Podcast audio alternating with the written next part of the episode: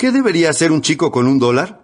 Digo, es bastante fácil de imaginar si nos detenemos y lo pensamos un momento. ¿Qué debería hacer un chico con un dólar? Yo enseño eso. Una parte de mi nuevo video trata sobre eso. De hecho, una parte de mi nuevo video es para los adolescentes. ¿Qué debería hacer un chico con un dólar? No creerían la diferencia que hay en cuanto a la filosofía. Aquí va una filosofía. No es más que un chico y no es más que un dólar. ¿Qué diferencia hace? ¡Wow! ¡Qué filosofía! No es más que un chico y no es más que un dólar. ¿Dónde suponen ustedes que comienza el futuro? Ahí es donde comienza, un chico con un dólar. Ustedes dirán, bueno, se es chico solamente una vez, dejemos lo que lo gaste todo. Bien, ¿hasta cuándo les gustaría que eso ocurra? Ustedes dirán, bueno, hasta que tenga 50 años y esté en quiebra como yo y entonces va a cambiar. No, ¿ustedes querrían que los chicos terminen así como ustedes? La respuesta es no. Entonces tenemos que enseñarles una filosofía mejor. Si el chico quiere gastar todo el dólar, con todo lo que ustedes ya saben, tienen que persuadirlo para que no lo gaste todo. ¿Qué dicen los chicos? Yo me lo gané, es mi dólar y me lo voy a gastar todo. Respondan, no, no lo gasten todo. ¿Y ellos qué van a decir? ¿Por qué no? Así que la mejor manera es mostrarles por qué no. Los chicos aprenden mejor mirando. Es subirlos al auto, llevarlos a la otra parte de la ciudad y mostrarles dónde vive la gente que se gasta todo el dólar. Se los aseguro, entenderán el mensaje. Llévenlos por ahí y díganles, ¿te gustaría vivir aquí? Los chicos van a decir, no. ¿Te gustaría vivir como vive esta gente? Los chicos van a decir, de ninguna manera. Entonces no puedes gastarte todo el dólar. Se los aseguro, entenderán el mensaje. Bueno, llévenlos a la otra parte de la ciudad, salvo que vivan allí, y muestren ese lugar. Esto es fácil. Es muy fácil entender por qué las personas pierden todo lo que tienen y es muy fácil entender cómo la gente se vuelve rica. Es muy fácil. No se necesita una técnica mágica, solo se necesita la verdad. Solo se necesitan hechos. A propósito, creo en la afirmación. Tengo que corregir eso. Creo en la afirmación. Les explico cómo. Solo si se afirma la verdad. ¿Qué dicen los antiguos ruegos? La verdad te da libertad. Libertad para corregir tus viejos errores en cuanto a la filosofía para establecer algunas disciplinas nuevas para cambiar tu vida. Para eso sirve la verdad. Entonces sí creo en afirmar la verdad, por supuesto. Si uno está en la ruina, lo mejor es afirmar que uno está en la ruina. Péguenlo en la heladera, donde se lo pueda ver todos los días. Donde ustedes, chicos, lo puedan ver. Ahora, si necesitan una reafirmación, simplemente agreguen esto. Tengo 40 años y estoy en la ruina. Quiero decir, con eso será suficiente. Si necesitan una más, aquí va. Vivo en los Estados Unidos y tengo 40 años y estoy en la ruina. Eso será suficiente para generar un cambio de vida. Todo lo que necesitamos es algo de verdad que diga ¿qué? Que somos un desastre. Eso es lo que me dijo mi maestro luego de seis años. Señor Ron, revisemos algunas cosas.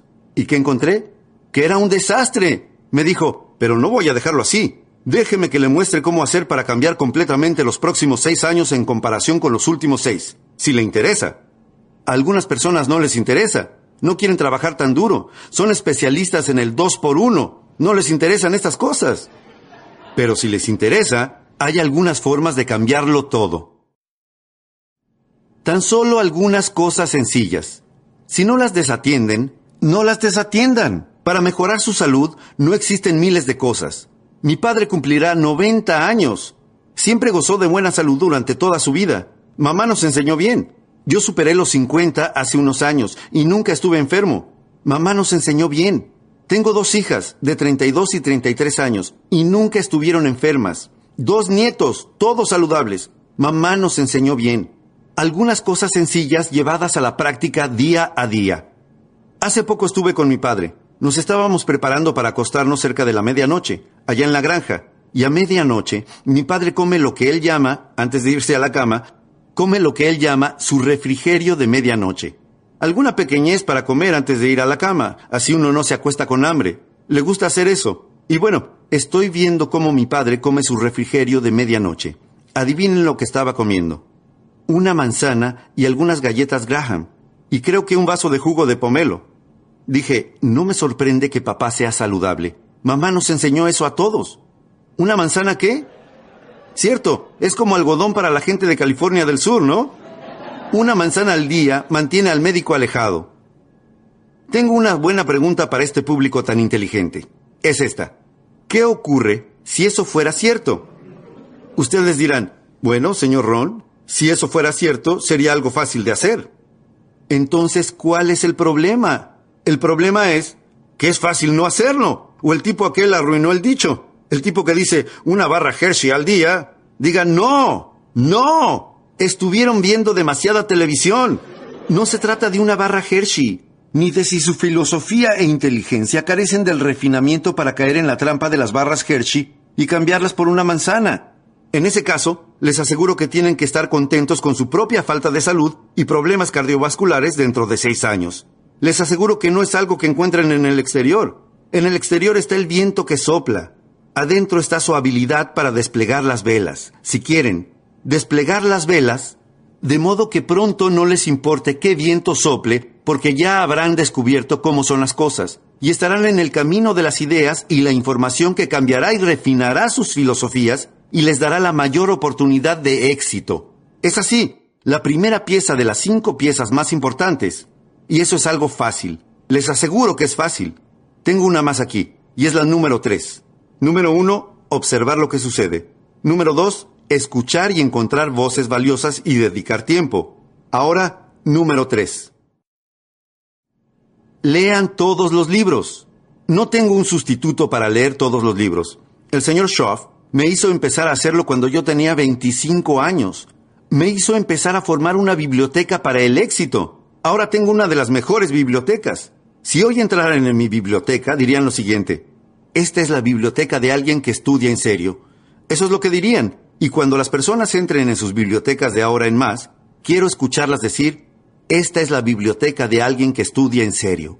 Schoff me enseñó a llevar un diario personal. Me dijo, y es una buena frase para guardar, no confíe en su memoria. Bonnie habló sobre eso esta mañana. No confíen en su memoria. Anótenlo. Intento que los chicos se fanaticen como yo. Compren cuadernos. Si a los chicos les parece interesante, yo compraría un cuaderno en blanco, especialmente en esta época de mi vida. ¿Cuánto pagué por este cuaderno? 26 dólares. A los chicos les parece realmente interesante. Yo pagaría 26 dólares por un cuaderno. Los chicos dirán, ¿por qué usted haría eso? Y yo contestaré, para impulsarme a salir a buscar y rebuscar hasta encontrar algo que valga 26 dólares y valga la pena colocar aquí. Ahora, claro, todos mis diarios son privados, pero si llegaran a tener en sus manos uno de mis diarios, no deberían buscar mucho y leer todo para decir, hey, esto vale mucho más que 26 dólares. No me sorprende que el señor Ron sea saludable. Mira sus diarios. No me sorprende que viaje por todo el mundo. Mira su biblioteca. No me sorprende que tenga una madre fuerte. Mira los diarios de ella. No me sorprende que ella tenga las respuestas para su familia. Mira sus diarios. No me sorprende que ella tenga esos conocimientos. No me sorprende que él sea poderoso. No me sorprende que él sea rico. Mira sus diarios. Mira su biblioteca. Es allí donde todo comienza. Les pido que hagan eso, que lean libros, que tengan una biblioteca. Claro que no leí todo lo que hay en mi biblioteca, pero me siento más inteligente con solo recorrerla. Al menos fui lo bastante listo para comprar todos sus libros. Y debo serlo bastante listo, claro, para seguir con ello, para asegurarme de leerlos y estudiar, practicar, revisarlos, tomar mis propias decisiones sobre qué es valioso y hacerlo de modo que mis emprendimientos a futuro tengan más valor, mejor estructura, más patrimonios, mi salud, mi vida, mi futuro, la relación con mi familia, todo el resto mejorará y cambiará. Les pido, y es algo clave, que sean estudiantes serios. Hagan crecer sus bibliotecas. Schoff me hizo comenzar con eso. Me dijo, ¿tiene una Biblia? Le respondí, bueno, sí. Dijo, bien, eso equivale a 66 libros. Así que me sentí mucho mejor. Mis padres se aseguraron de que yo fuera un muy buen estudiante para cuando cumplí los 18 años. 66 libros. Les voy a nombrar un par de libros que me recomendó Schoff. Uno se llamaba Piense y hágase rico. Piense y hágase rico, de Napoleon Hill. Napoleon escribió un clásico, este Piense y hágase rico. Schoff dijo, ¿ese título no le causa intriga, señor Ron? Respondí, sí, señor. Y me dijo, ¿no tendría que conseguir ese libro, Piense y hágase rico? Le contesté, sí, señor. y comencé a buscarlo. Lo encontré en un lugar donde venden libros usados. Ahí era donde tenía que empezar. Lo compré por menos de 50 centavos. Todavía lo tengo. Es una de las ediciones raras, de tapa dura. Me puso en el camino de la recuperación. Algunas de las ideas de ese libro cambiaron mi vida. Claro que trataba algunas cuestiones raras. Ustedes ya saben que Napoleón era un poco raro. Así que uno tiene que hacer a un lado las cuestiones raras, ¿sí? A menos que ustedes sean raros, hagan las cosas raras. No importa.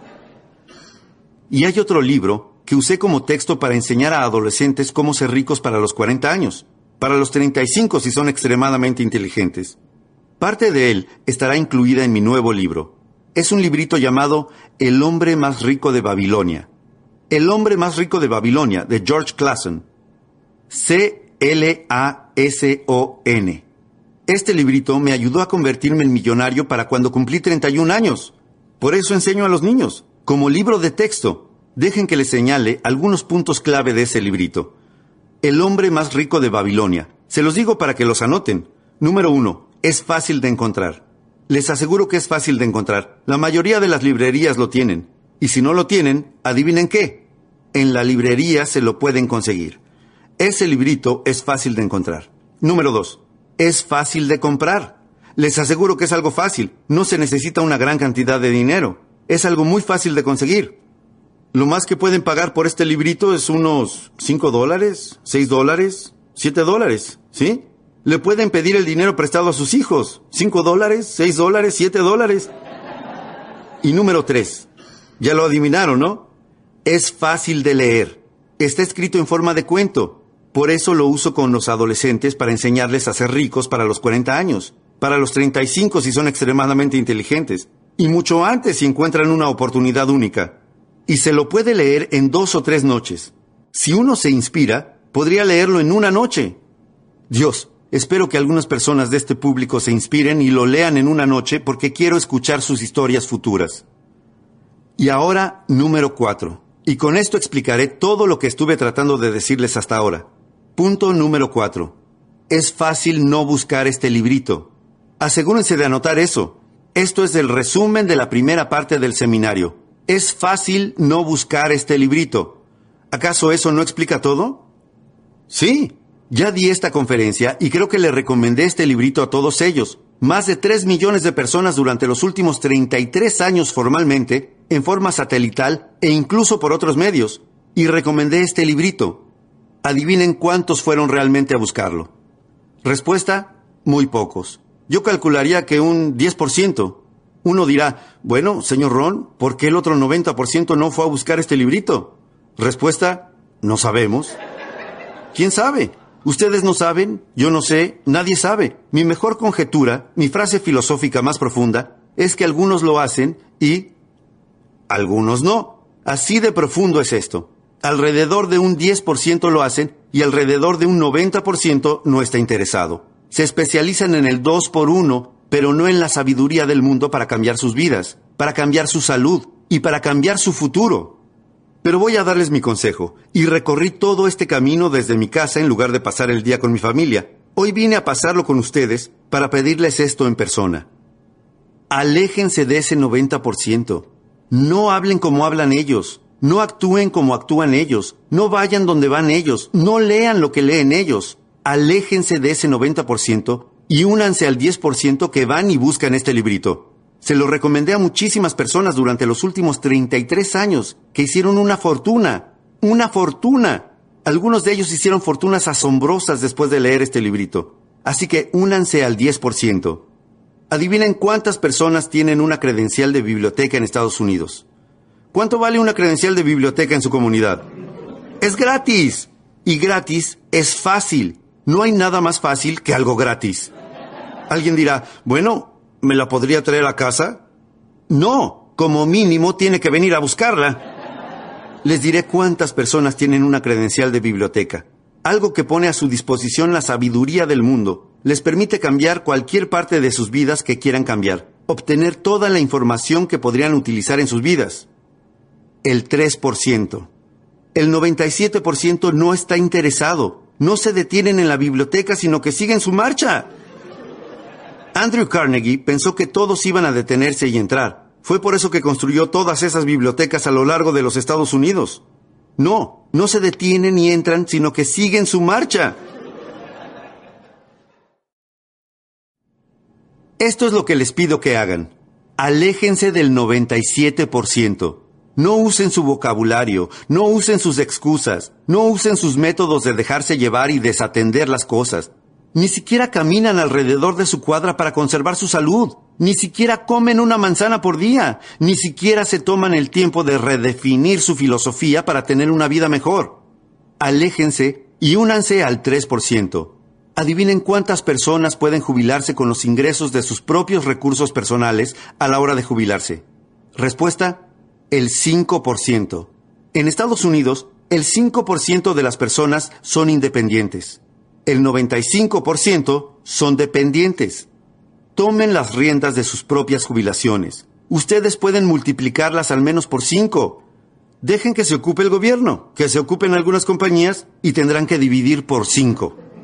Les pido que tomen las riendas de sus propias jubilaciones, que tomen las riendas de sus propias vidas. Y ese resulta ser uno de los títulos de mis programas en cassette. Tomen el control de sus propias vidas. Es el tema sobre el que hablamos aquí toda la mañana. Tomar las riendas de sus propias vidas. No tengan días comunes como la mayoría de la gente, o terminarán pobres y sin un centavo. Monedas, no tesoros. Baratijas, no valores. Cámbienlo todo y eso comienza por algo tan simple como comer una manzana al día. Comienza por algo tan simple como comprar el primer libro de su nueva biblioteca. Comienza por algo tan simple como comprar su primer diario privado y escribir la primera entrada que, cuando la gente la vea, las personas dirán, estos son los comienzos en el estudio de un estudiante en serio. Va a ser saludable, va a ser poderoso, va a ser rico, va a tenerlo todo. Miren, se comprometió a escribir un diario completamente nuevo. Les pido que hagan eso. Pero ¿qué pasa con lo que es fácil de hacer? Es fácil de no hacer, pero aléjense del 90%, aléjense del 97%, aléjense del 95%. No vayan donde van ellos, no hagan lo que hacen ellos, no hablen como hablan ellos. Desarrollen un lenguaje completamente nuevo. Sean parte de los pocos. Adivinen cuándo fui a buscar este librito, El hombre más rico de Babilonia. Adivinen cuándo fui a buscarlo. El mismo día que escuché hablar sobre él. Alguien dirá, bueno, señor Ron, ¿acaso eso lo hace diferente al resto de las personas? La respuesta es sí. Alguien dirá, bueno, ¿y por qué? No sabemos. ¿Quién sabe? Ustedes no saben, yo no sé, nadie sabe. Lo único que sabemos es que algunos tienen la inteligencia para decir, voy a cambiar mi vida, voy a cambiar mi salud, Voy a cambiar la relación con mi familia, voy a cambiarlo todo. Y si comienza por comer una manzana, si comienza por caminar alrededor de su cuadra, si comienza por un libro, si comienza por un diario privado, cualquier cosa con lo que se comience, yo soy un candidato. Estoy listo para cambiar mi vida. Los invito a realizar ese viaje. Una vez que lo emprendan y miren hacia atrás, no querrán volver nunca. No querrán volver nunca a las viejas costumbres y retomar el viejo lenguaje y seguir desatendiendo sus cosas. Nunca. Los problemas cardiovasculares en Estados Unidos provocan por sí solos más de mil funerales diarios y el 70% se deben a desatender su salud. Les pido que no esperen que otras personas solucionen esto de aquí a un año para que ustedes puedan ser más saludables. Les pido que asuman una nueva disciplina para que sean más saludables, para lograrlo ustedes mismos libro a libro, entrada a entrada. Se encuentra disponible a todos ustedes. Bueno, déjenme decirles qué colocar en sus bibliotecas. Número uno, su audioteca. Y esto me da la posibilidad de hacer una pequeña publicidad. Solo una pequeña publicidad. El número uno es su biblioteca visual, especialmente para chicos. A ellos les resulta más fácil mirar que escuchar o leer. Así que este es un buen comienzo, una biblioteca cuatro horas y media, unas mil cien personas, tres cámaras. Es lindo, realmente estoy orgulloso. Número dos, su audioteca. Conviertan su auto en un aula móvil. Hay un seminario de dos días que doy cada tanto. Probablemente hagamos un par el año próximo. Número tres, su biblioteca de lectura. Bueno, yo solamente publiqué tres libros, así que mis libros no hacen una biblioteca, pero lo que espero de ellos es que hagan un aporte, porque si quieren repasar todo lo que estuvimos tratando hoy, Una de las mejores formas de hacerlo es la que ya mencioné, tener el libro para leerlo. Los libros son objetos móviles, es decir, se pueden transportar, se los puede enviar a cualquier lugar, pueden ir a cualquier lugar, léanlos. Tienen que leer libros. Esa es una buena frase para llevarse a casa. Lo que no lean no podrá ayudarlos. El libro que no lean podría costarles una fortuna. Ustedes dirán, bueno, ¿cuánto vale? Pero no se trata de lo que cuesta el libro, se trata de lo que les costará si no lo tienen. Ese es el gran costo. Así que nunca lamenten el dinero que gasten en su propia educación personal. Esto es lo que el señor Schoff me enseñó, y es una buena frase para llevarse a casa. La educación formal logrará que consigan un trabajo. La educación autodidacta logrará que sean ricos. La educación formal hará que se ganen la vida. Y la educación autodidacta les permitirá amasar una fortuna. Y para eso es todo esto que publiqué. Simplemente denle una mirada y llévense a casa lo que les sirva. Maravilloso. Bueno, sigamos. Alguien dirá, Señor Ron, no leo mucho. Llévense esta frase a casa. Tienen que cambiar eso. No pueden pasar el resto de sus vidas con este tipo de incapacidad para leer. Existen montones de clases a las que pueden asistir para mejorar su velocidad de lectura, para leer más libros, para retener más de lo que leen. No sigan con ese impedimento mental de no ser capaces de leer más libros y de leer periódicos y leer revistas y leer todo lo que pueda ayudarlos a cambiar sus vidas. Nunca se lamenten por el dinero que gasten en su educación personal, porque ahí es donde se encuentra el milagro. Se denomina el milagro de la mente. Increíble. Bien, ahora tengo que mencionarles la número dos. Ya pasé suficiente tiempo con la número uno. De hecho, me dejé llevar demasiado. La filosofía, la primera de las cinco piezas más importantes. Permitan que ahora comience con la segunda y después nos tomaremos un pequeño descanso para estirar las piernas. Todos los que estén de acuerdo digan, estoy de acuerdo. Bien, me gusta este grupo. Los voy a llevar conmigo como grupo de viaje. ¿Cuántos de ustedes ya tienen tres páginas con anotaciones? Maravilloso. Santo cielo. Están trabajando tan duro como yo. Se los agradezco. Gracias. Bien, la primera pieza más importante de la que hablamos es la filosofía. Lo que sabemos y las decisiones que tomamos nos afectan. Aquí tenemos la segunda pieza más importante, la actitud. Nos afecta el modo en que nos sentimos. La número uno es lo que sabemos. La número dos es cómo nos sentimos, la parte emocional. Ahora bien, para generar un cambio de vida, no empezamos por la parte emocional. No empezamos por la motivación de cambiarle la vida a las personas. Conozco algunas personas que dicen, bueno, señor Ron, yo esperaba mucha motivación. Deberíamos estar parados sobre sillas agitando banderas. No. No, eso no servirá de nada. Algunas personas dicen, solo hay que motivar a este tipo. Va a estar bien. Solo hay que animarlo, motivarlo. Bueno, probablemente no. Si el tipo es un idiota y se lo motiva, tendremos un idiota motivado. Se los aseguro, no va a ser suficiente. Una frase clave para sus notas. El cambio de vida no comienza con la inspiración. El cambio de vida no comienza con la inspiración. El cambio de vida comienza con la educación. Cuando conocí a mi maestro, él no me inspiró. Lo primero que hizo cuando me conoció fue averiguar lo que estaba mal. ¿Y cómo fue la primera parte de su entrenamiento? Simple. Era un desastre monedas en el bolsillo después de seis años. Algo estaba mal. Ahora bien, no hay que mudarse a otro país. Y no hay que esperar las próximas elecciones. Si se tiene la voluntad de comenzar a hacer algo para cambiar, se puede cambiar todo. Entonces, ¿cuál fue la primera parte de su entrenamiento? Usted es un desastre. Pero él no me abandonó allí. Me dijo, aquí tenemos la segunda parte de su entrenamiento cómo hacer para cambiar, si le interesa. A algunas personas no les interesa. Lo entiendo, pero asumo que la mayoría de esas personas no están aquí. Ustedes entregaron su efectivo, tiempo y dinero para estar aquí. Asumo que están interesados, así que ustedes reúnen los requisitos.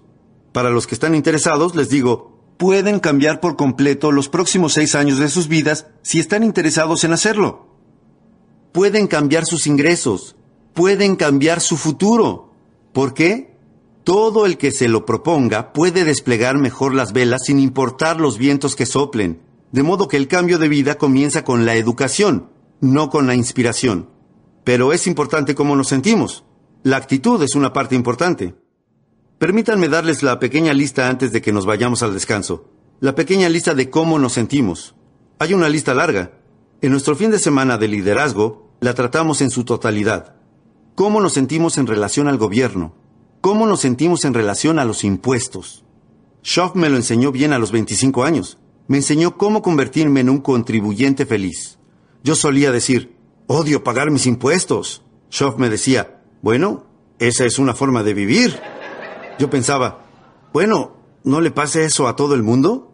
Él me respondía, no, unos pocos hemos ido un poco más lejos. Yo solía decir, odio pagar mis cuentas. Y Schoff me respondía, ¿Odia disminuir sus responsabilidades e incrementar sus activos?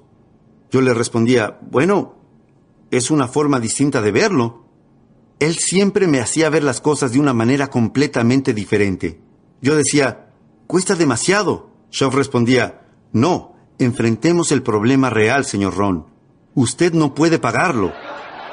Y yo pensé, epa, nunca lo había visto de ese modo. Siempre pensé que ese era el problema. Schoff me dijo, no, señor Ron, usted es el problema.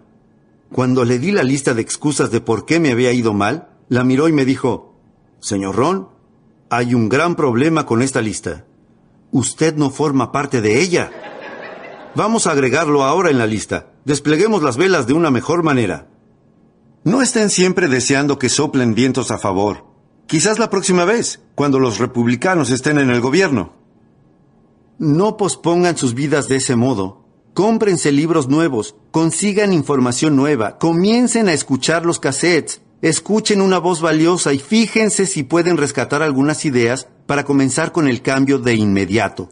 Y los próximos seis años podrán resultar un milagro, como me sucedió a mí en esos seis años. Bien, pero la actitud es importante. Aquí tengo la pequeña lista sobre cómo nos sentimos. Número uno, cómo nos sentimos en relación al pasado. Hay que tener una actitud positiva y saludable en relación al pasado, y este es el mejor consejo que puedo darles. Consideren el pasado como una escuela. Dejen que el pasado les enseñe.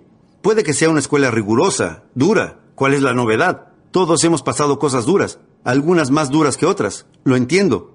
Por eso quiero que usen su pasado como un maestro de escuela, como forma de educación. No dejen que el pasado les gane, no lo lleven como una carga. No dejen que el pasado se convierta en un garrote con el que se golpeen en la cabeza por los errores del pasado, las culpas del pasado, los fracasos del pasado. Schoff me dijo, Señor Ron, durante los últimos seis años, usted cometió muchos errores. Use esos errores como escuela para que le enseñen cómo solucionarlos. Entonces, esa es la actitud con respecto al pasado. Mirar hacia atrás. ¿Para qué? Para que sirva de experiencia uno de los milagros que los humanos pueden hacer. Los perros no pueden hacerlo, los cocodrilos no pueden hacerlo, las arañas tampoco, pero los humanos pueden mirar hacia el pasado y encontrar algo muy valioso llamado experiencia. Ahora, número dos. Se trata de cómo nos sentimos en relación al futuro. Al futuro se lo denomina promesa. Veamos lo que aprendemos en el fin de semana de liderazgo. La promesa del futuro es una fuerza asombrosa. Por eso trato de llegar al futuro, trato de realizar ese milagro para ayudar a que los chicos vean qué? La promesa. Para ayudar a que los chicos vean la promesa utilizando las mejores palabras que puedo, la mejor parte de mi corazón y mi alma, para conseguir que ellos vean que es posible volverse independientes financieramente y saludables y poderosos y únicos y sofisticados y cultos y refinados e influyentes. ¡Qué promesa! Padres, tenemos que ser mejores a la hora de ayudar a que nuestros hijos vean la promesa del futuro y el motivo es este. Por cada promesa existe un precio. Agreguen eso. Por cada promesa existe un precio a pagar. Pero eso es lo emocionante. Si la promesa es clara, pagar el precio es fácil. Pero si la promesa no es clara, pagar el precio suele ser muy difícil. Si hacemos que nuestros hijos puedan verla, les aseguro que pagarán el precio pagarán su disciplina, irán a buscar este librito que pueden ver, pero ahí está el desafío. Si los chicos no pueden ver el futuro, no querrán pagar. Si uno no puede ver que gozará de buena salud, no comerá manzanas. Si uno no puede ver un futuro mejor, no caminará alrededor de su cuadra. Si uno no puede ver un futuro mejor, no se tomará el tiempo para armar una biblioteca y fortalecer su vida con buenas ideas y cosas de valor. Así que este es uno de los desafíos para todos nosotros. Un futuro bien diseñado. Ayudemos a que nuestros hijos comprendan la promesa de futuro y pagarán el precio. Los chicos llevarán a cabo las disciplinas más extraordinarias a diario si pueden ver, si pueden ver, si pueden ver. Así que este es otro milagro que los humanos pueden realizar, la capacidad de llegar al futuro para inspirarse. ¿Por qué? Una promesa bien diseñada, bien definida, de salud y poder e influencia y singularidad y sofisticación y cultura y la buena vida, buen gusto. Bueno, número tres sobre actitud. Se trata de cómo nos sentimos en relación a los demás. Tenemos que tener buenos sentimientos hacia todas las personas. ¿Y por qué es eso principalmente? Porque no podemos tener éxito solos. Resulta difícil encontrar a un ermitaño rico. Uno no puede tener éxito por sí solo. ¿Qué es lo que necesitamos? Necesitamos del otro. Una frase clave para llevarse a casa. Cada uno de nosotros necesita de todos nosotros. Una persona sola no conforma un mercado. Una persona sola no conforma un país. Una persona sola no conforma una orquesta sinfónica, música que elevará nuestro espíritu. Una persona sola no conforma una familia. Una persona sola no conforma una comunidad. Una persona sola no conforma una economía que posibilite que todos seamos ricos y adinerados. Pero eso es lo emocionante. Cada uno de nosotros cuenta con el resto para que haga un aporte a cada uno de nosotros, de modo que cada uno de nosotros pueda volverse tan rico como quiera tan saludable como quiera, porque tenemos todas estas ideas que surgieron de aquí, hacia el resto de los países del mundo. No existe ningún país que en los últimos 6.500 años haya tenido tantos dones en un periodo de 200 años como Estados Unidos en los últimos 200 años. ¿De dónde vino la gente? La gente vino de todo el mundo con sus dones para Estados Unidos. El don del lenguaje, y el don de la política, y el don de la constitución, y el don de la libertad, y el don de la libertad de culto, y el don de la libertad de prensa, el don de la diversidad étnica que fluyó hacia Estados Unidos de un modo sin precedentes en los últimos 6.500 años. Nunca se había visto algo así en la historia. Tantas cosas provenientes de todos los demás países y depositadas en un país llamado Estados Unidos. Nunca se había visto algo así. Se denomina el milagro de los Estados Unidos, el don de la medicina, el don de los inventos, el don de la singularidad.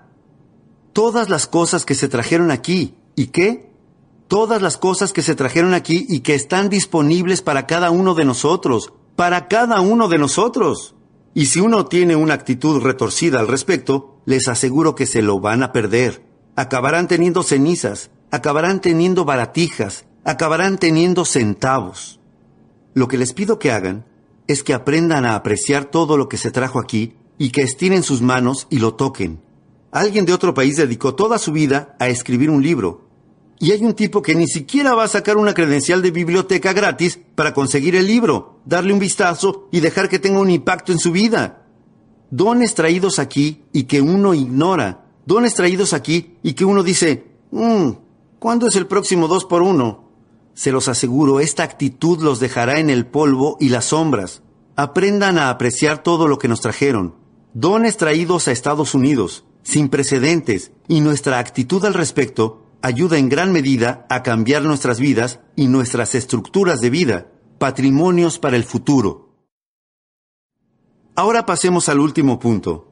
Se trata de cómo nos sentimos con nosotros mismos, de comprender la autoestima. Ese es el verdadero desafío. Una vez que comiencen a comprender su propia autoestima, les aseguro que sus vidas comenzarán a remontar vuelo podrán salir de la oscuridad y adentrarse en la luz. Podrán abandonar la congoja y tener confianza, comprender su propia autoestima. Esta es una buena frase para llevarse a casa. Cada uno de nosotros debe comprender lo valiosos que somos todos, pero existe una contrapartida. Todos debemos comprender lo valiosos que somos cada uno de nosotros. ¿Sus aportes son valiosos para todos? Les aseguro que sin ustedes, el todo no está completo. Les aseguro que se requiere de cada uno de nosotros para conformar el todos nosotros, cada uno de nosotros con su aporte. Piensen en lo poderosos que podemos ser si cada uno de nosotros hace un mejor aporte. De hecho, John Kennedy lo dijo a la perfección. Seguramente sea el grito del nuevo Partido Demócrata. Las viejas palabras de John Kennedy, y lo que dijo fue, pidan todo y vean con qué se quedan. No, no, no. ¿Qué dijo John Kennedy? No preguntes qué puede hacer tu país por ti. Pregunta qué cosa. ¿Qué puedes hacer tú por tu país? Les pido que se consideren lo suficientemente valiosos para hacer un aporte importante a todos nosotros. Ustedes hacen un aporte importante a todos nosotros. Y a cambio obtienen los aportes de todos nosotros y los dones que cada uno trae. Eso es poderoso. Y si uno hoy se va de aquí con esa actitud nueva y perfeccionada, les aseguro que podrá lograr lo que quiera. Podrá tener la salud que quiera, podrá tener los ingresos que quiera, podrá tener el futuro que quiera. La relación con sus familias comenzará a mejorar de inmediato. Lo único que deben hacer es tomarlo seriamente y no desatender las cosas, como comer una manzana al día, no desatender las cosas, como comprar un nuevo libro para su nueva biblioteca, no desatender una nueva entrada en su diario, no desatender las cosas. No sean perezosos para aprender. El aprendizaje es el comienzo de la riqueza. El aprendizaje es el comienzo de la salud. El aprendizaje es el comienzo del éxtasis y la dicha y los placeres y un buen estilo de vida y todos los tesoros disponibles para la familia humana. Les pido que hoy inicien un proceso completamente nuevo. Estarán felices de hacerlo sus vidas cambiarán increíblemente.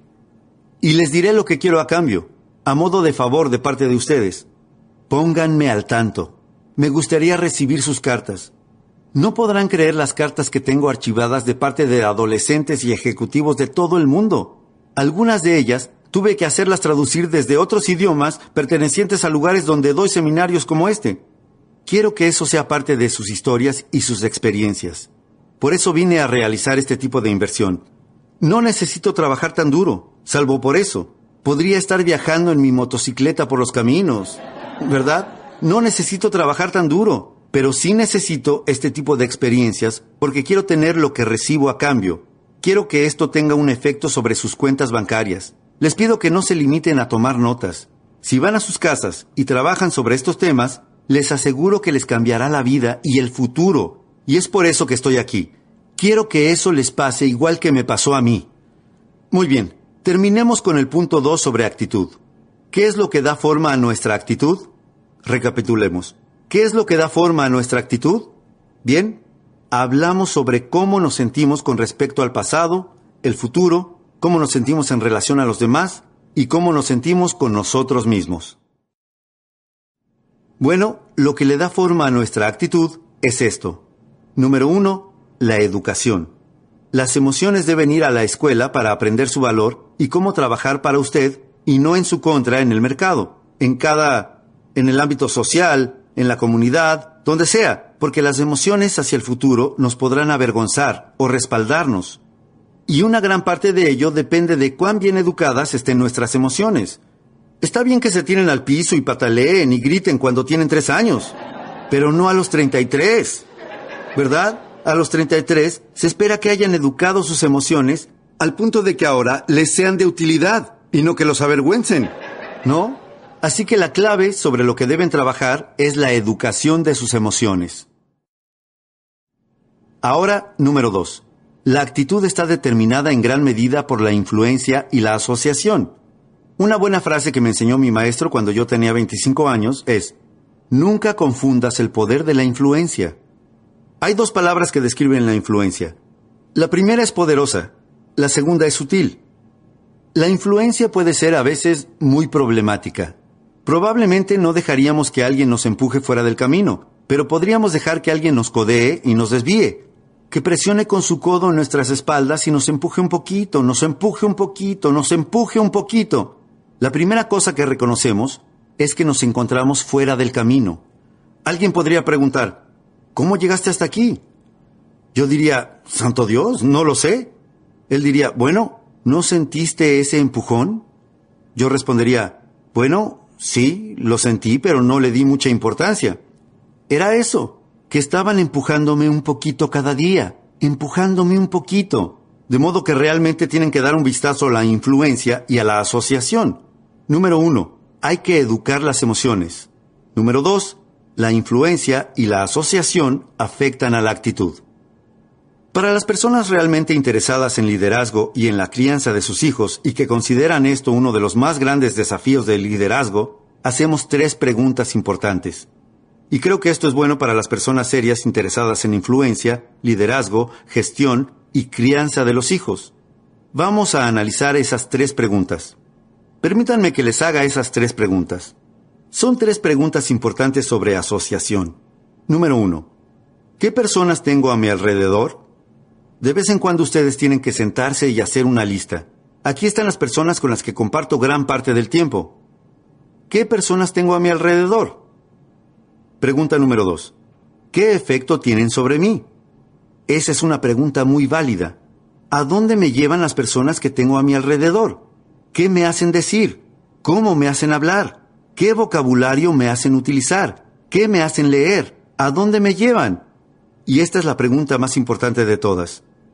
¿En qué me convierten las personas que tengo a mi alrededor? Buenas preguntas. Y aquí tenemos la pregunta número tres. ¿Eso está bien? Tengan en cuenta a cada persona y la forma en la que influyen sobre ustedes y digan, ¿eso está bien? No estoy diciendo que no esté bien que se rodeen de ciertas personas y la influencia que esas personas tienen sobre ustedes. No estoy diciendo que eso no esté bien. Estoy diciendo que lo controlen. En un periodo de cinco o seis años, eso se vuelve sutil y pueden encontrarse fuera de curso, en el ámbito de la salud, en el ámbito personal, de negocios, de familia, de emprendimientos, de las relaciones, en el ámbito corporativo. No importa, la influencia es poderosa y sutil. ¿Qué personas tengo a mi alrededor? ¿Qué efecto tienen sobre mí? ¿Eso está bien? Aquí tenemos las respuestas en lo que se refiere a asociación. Para los que están interesados en un enfoque maduro de la vida, en desarrollar el poder de la influencia, aquí va el número uno. Disociar. Les voy a pedir que evalúen algunas asociaciones y puede ser que lleguen a esta conclusión. Disociar. No les pido que lo hagan rápidamente, no les pido que los hagan superficialmente, pero si se deciden y tienen que hacerlo, consideren esto. Disocien, aléjense. Nancy tenía razón, simplemente digan que no. Les aseguro que tenía razón. Pongan cierta distancia. Eso es lo que resulta de decir que no. Pongan cierta distancia entre ustedes y la mala influencia. Y si quieren ser amables, digan, no gracias. Si no es necesario que sean amables, solo digan que no. Conozco a muchas personas que en la actualidad dicen que sí. La palabra sí es una gran palabra. Tienen que decir que sí, pero tienen que decir que no. Si no dicen que no, les aseguro que les estropeará la salud, les estropeará el futuro, les estropeará sus posibilidades de emprendimientos, ganancias, patrimonios. Tienen que aprender a decir que no, en especial a las malas influencias, a las malas asociaciones. Así que ese es el número uno, disociar. En segundo lugar, asociación limitada. Estamos rodeados de una gran diversidad de personas en el ámbito de trabajo, en el ámbito social, en el ámbito escolar. A todos nos sucede, pero aquí está la clave. Con algunas personas solo podemos compartir algunos minutos, pero no algunas horas, ¿verdad? Con algunas personas solo podemos compartir algunas horas, pero no algunos días. Así que perfeccionen un análisis de sus propias asociaciones e influencias y pregúntense, ¿cuánto tiempo sería beneficioso y luego de ese tiempo ya no? Asociación limitada. En tercer lugar, asociación expandida. Encuentren personas valiosas y vean si pueden pasar más tiempo con ellas. Una forma de hacerlo podría ser asistiendo a seminarios como este, oyendo a la iglesia más seguido, lo que sea. Rodéense de las personas que tienen algo valioso para compartir con ustedes y vean si pueden pasar más tiempo con ellas y dejen que la mejor influencia ayude a moldear su actitud y su futuro. Algunas formas de influencia tienen que provenir quizás de un libro o un cassette. Por eso es que grabamos esta información en cassettes y la publicamos en libros y videos, para permitir que la asociación y la influencia sobre la que conversamos en nuestros seminarios en vivo sigan vigentes y puedan continuar presentes a través de otros medios. Personas que fallecieron hace mucho tiempo, si dejaron un libro, si dejaron un cassette, si dejaron algunos escritos, si dejaron algo que ustedes puedan leer o estudiar o ver, bueno, qué valiosa sería esa clase de influencia. Bueno, eso es lo que le da forma a nuestra actitud. Con esto, abarcamos las primeras dos piezas de las cinco más importantes. La número uno era la filosofía. Lo que sabemos nos afecta. La número dos era la actitud. El modo en que nos sentimos nos afecta. Número 3. Todos los que estén listos para la número 3 diga estoy listo. Está bien. La número 3 es la actividad. Lo que hacemos nos afecta. La número 1 es lo que sabemos. La número 2 es cómo nos sentimos. La número 3 es lo que hacemos, nuestra actividad. Esta actividad es la parte que tiene que ver con el trabajo. Esta es la parte relacionada con el trabajo. En una experiencia única nos referimos a ella como trabajo de parto. Me quedo corto con la experiencia personal en este aspecto, pero ¿qué nos podrían decir las madres presentes en la sala? Que es una experiencia única. Ahora, ¿por qué una madre potencial estaría dispuesta a atravesar lo que sabe que en última instancia va a ser una experiencia muy dolorosa? ¿Por qué estaría dispuesta a pasar por eso? La respuesta es simple.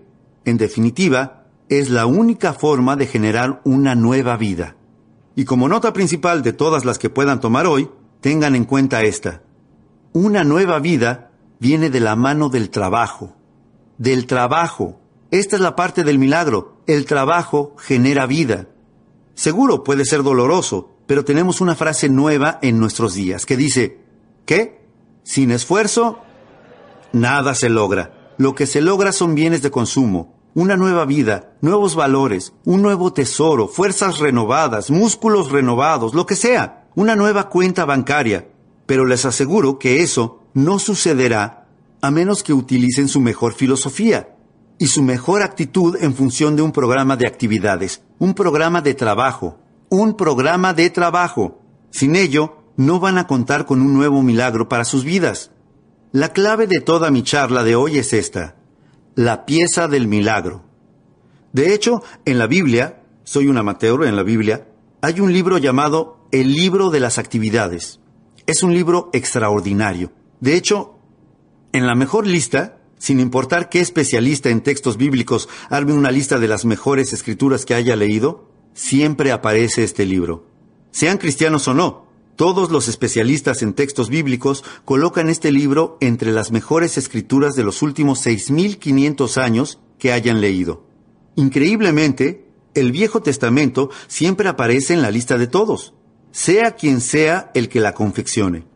El Nuevo Testamento aparece siempre, y este libro del Nuevo Testamento aparece siempre en la lista de todos como una de las mejores obras que se hayan escrito. Y el motivo es que se trata de uno de los escritos más extraordinarios que se hayan conocido en seis mil años. El libro de las actividades es una descripción detallada y cronológica del trabajo y las actividades de los primeros cristianos y de los primeros líderes del cristianismo. Y cuando uno termina de leer ese extraordinario libro, dice, no me sorprende. Eso es lo que dirán cuando terminen de leer ese libro. Dirán, no me sorprende que el cristianismo haya durado dos mil años y se haya convertido en una influencia tan poderosa en el mundo. Sean ustedes creyentes o no, estamos hablando de hechos. Cuando terminen de leer el libro, encontrarán el secreto de la respuesta. No me sorprende que sea tan poderoso, tan influyente, que haya durado dos mil años. No me sorprende. Miren lo que hicieron. Tienen que anotar esta frase. Miren lo que hicieron. Ese es el secreto del proceso milagroso. Alguien podría discutírmelo y decir, no, no, señor Ron, el secreto del proceso milagroso del cristianismo fue poner atención en lo que decían. Bueno, sé que lo que decían era importante. Esa era su filosofía. Lo que decían era su filosofía, pero su filosofía no podría haber realizado un milagro que durara dos mil años. Permítanme que se los diga con una pequeña frase filosófica. Aquí va. La sabiduría. La sabiduría que no se invierte en trabajo no sirve para nada y no genera milagros. Alguien podría decir, no, señor Ron, el milagro del cristianismo fue... Mire lo fuertes que se sentían, mire sus caras, mire el coraje que tenían, sentimientos fuertes, emociones, poder. Lo sé, pero déjenme decirles otra frase. La fe no invertida en trabajo no sirve para nada. No hay milagro si no se trabaja. Por eso algunas personas tratan de volverse exitosas con, ya saben, afirmaciones subliminales. Es demasiado tonto. Incluso las grabaciones de pistas múltiples bombardean el subconsciente preconsciente. Les aseguro que no es ahí donde se encuentra. Tengo una buena frase para que se lleven a casa. La afirmación sin disciplina es el comienzo de una falsa ilusión. A menos que se pongan a trabajar en una buena idea, no se genera un milagro. Pero si ponen sabiduría y fe en la labor, las posibilidades de generar un milagro son increíblemente grandes. La parte del trabajo se divide en dos puntos. Déjenme que les cuente. El primero es, hagan lo que puedan hacer. No dejen de hacer lo que puedan hacer. Si debieran comer una manzana por día y pudieran comer una manzana por día y no lo hacen, eso es lo que se llama la fórmula del desastre. Problemas cardiovasculares y muchas otras clases de problemas. Deberían, podrían, no lo hacen, la fórmula del desastre. Ahora, ustedes tienen que idear sus propios debería. No hagan que les dicte sus propios debería, pero si dicen debería y podría, pero no lo hago, entonces les digo que están en el camino equivocado. Dentro de seis años van a estar conduciendo un auto que no quieren conducir, viviendo donde no quieren vivir, no van a tener la salud que desean, no van a tener los tesoros que quieren tener, billetera vacía, corazón vacío. No pueden permitirse caer en esa clase de fórmula desastrosa deberían, podrían, no lo hacen. Un desastre. Aquí va el punto número uno para generar un nuevo milagro para sus vidas. Número uno, hagan lo que puedan hacer. Si pueden caminar por la cuadra de su casa, háganlo. Si pueden comer una manzana por día, háganlo. Si pueden adoptar mejores prácticas de buena salud, háganlo. Si pueden comprar un libro, háganlo. Si pueden leer, ¿qué tienen que hacer? Leer. Si pueden cambiar, cambien. Si pueden tomar notas, tomen notas. Si pueden aprender, aprendan. Si pueden ir, vayan. Si pueden hacerlo, háganlo. No dejen las cosas más pequeñas sin hacer. A eso se le llama ir por el camino equivocado. Ustedes dirán, pero ¿puede cambiarme la vida algo tan simple como comer una manzana por día? Sí. ¿Por dónde más empezarían? ¿Van a esperar alguna revelación divina que provenga del cielo? Les aseguro que eso no va a pasar.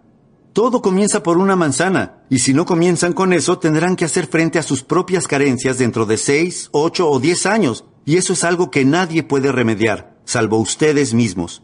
Los demócratas no pueden solucionarlo, nadie más que ustedes puede solucionarlo.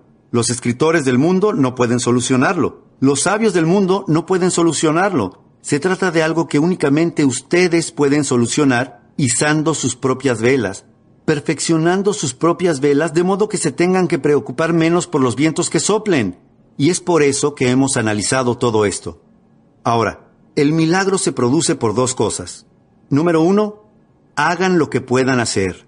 Eso es todo lo que la vida nos pide que hagamos. Hagamos todo lo que podamos hacer y no desatendamos lo que podemos hacer. Eso